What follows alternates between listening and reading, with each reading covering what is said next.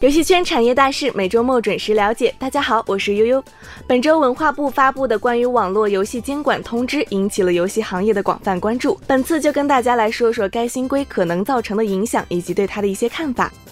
此次颁布的新规主要是对游戏里的运营行为、付费机制以及随机抽取方式等方面进行了监管和限制。而这对于不同厂商、不同游戏所造成的影响程度也不尽相同。例如新规中提到的关于限制未成年人游戏时长和付费额度问题，对于受众偏低龄化的游戏产品来说，受到的挑战和压力则会更大。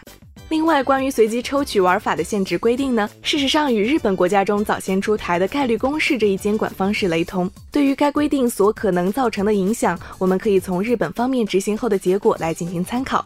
据了解啊，在日本地区中施行了该相关政策后，当地整体行业的收入以及厂商的财报数据变化等均未受到明显影响。这也证明了该项政策并不会对游戏厂商造成重创。整体来说，虽然不会对厂商造成重大影响，但短期内带来的波动还是有的。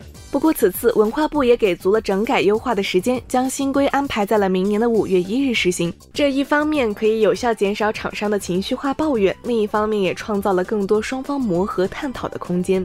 值得一提的是啊，这个缓冲的空间似乎还可能存在着另一种意义。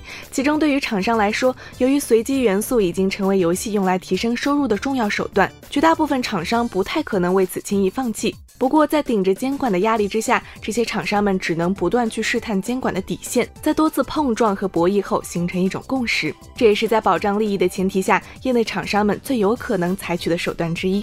另外呢，对于此次文化部采取的规范，也是意料之中的事情。当行业发展到一定规模，势必将会被规范化。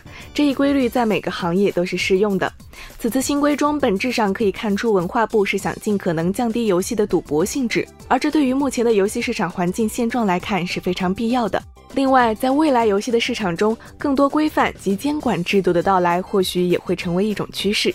好了，以上就是本次文化部网游新规的一些解读内容，供大家参考。另外，关于本次网游新规的更多详情以及本周其他重点信息，大家可以在下方自行浏览。这里是四三九九游戏鹰眼，我是悠悠，我们下周再见。